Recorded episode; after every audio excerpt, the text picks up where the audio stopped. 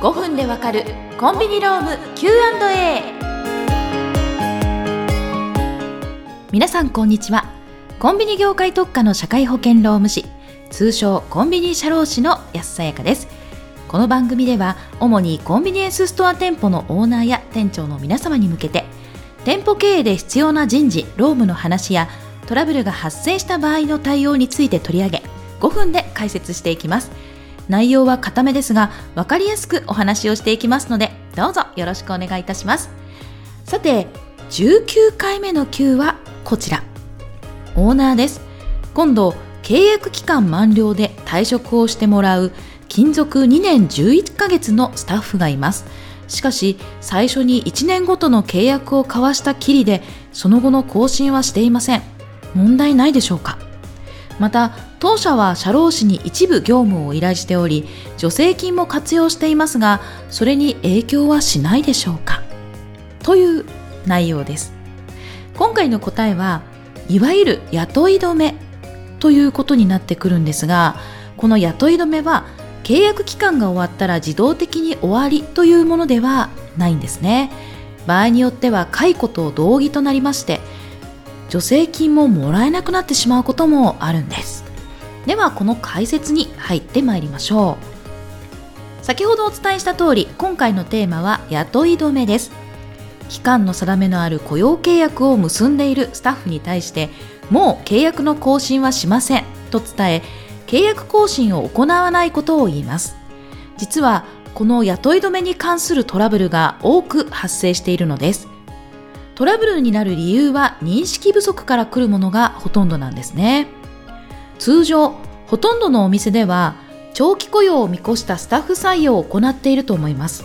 よほど1ヶ月限定で絶対に更新しないという条件を設定、告知していない限りは契約更新を繰り返しながら最終的に定着してくれたらという考えでいる方の方が多いのではないでしょうか。少し主題からはそれますが、国としても長期雇用を進めている現状がありますその政策を積極的に進める企業に対して国から受け取れるものが助成金です。最近ではコンビニエンスストアでも助成金を申請するお店が目立つようになってきました。例えばアルバイト、パートや契約社員などの有期雇用契約から一定期間を経て契約期間の定めのない正社員にして最終的に定着すると受給できるキャリアアップ助成金というものがあります。これはコンビニエンスストアでも比較的チャレンジしやすく人気のある助成金の一つです。内部登用の機会を設けているお店もあるかと思いますので、もし条件が合いそうであればぜひチャレンジしてみてもいいのではないかと思います。さて、話を元に戻します。そうした長期雇用を検討する反面、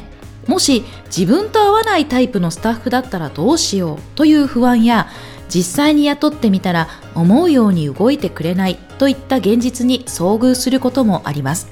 この時、その対象となるスタッフが正社員などの期間の定めのない雇用契約であれば、いきなり解雇は難しいと認識しているオーナーは多いでしょう。しかし、アルバイトの場合、契約期間の終わりが来たら雇わないこともできると安易に考えている人が多いのもまた事実です。しかしこの認識とても危険です。ここでは具体的にどういった危険が潜んでいるのかを見ていきます。まず1つ目自動更新すると雇い止めは厳しいということ。この意図するところは雇用契約の自動更新は不利になりやすいということです。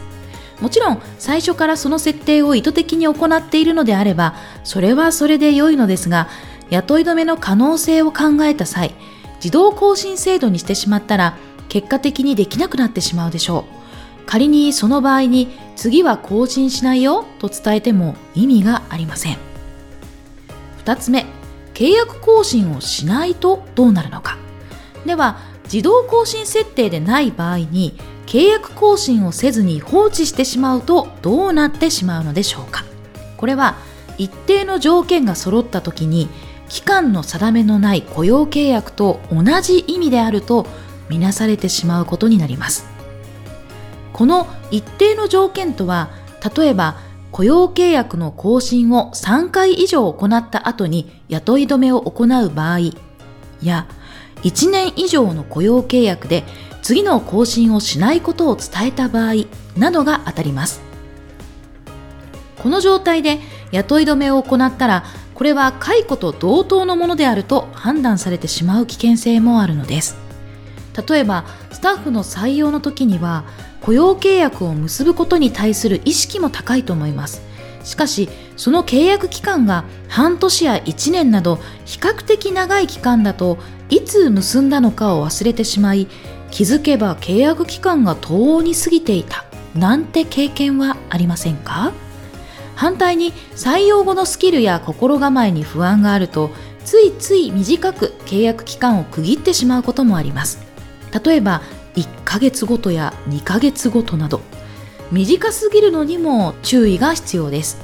要は契約の更新をいちいち行うことが面倒になって同じく更新のアクションを起こさないようになってしまうんですこれも本末転倒ですよね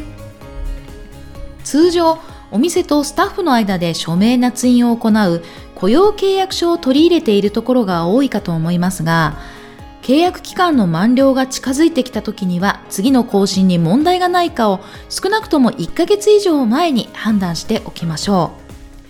スタッフの雇い止めをしたと思ったら結果的に会社都合の解雇とみなされてしまいチャレンジしていた助成金がもらえなくなってしまうこともあります。何はともあれ正しく契約更新を行いたいものですね。以上5分でわかるコンビニローム Q&A お相手はコンビニ社労士の安さやかでした。それではまた次回お会いしましょう。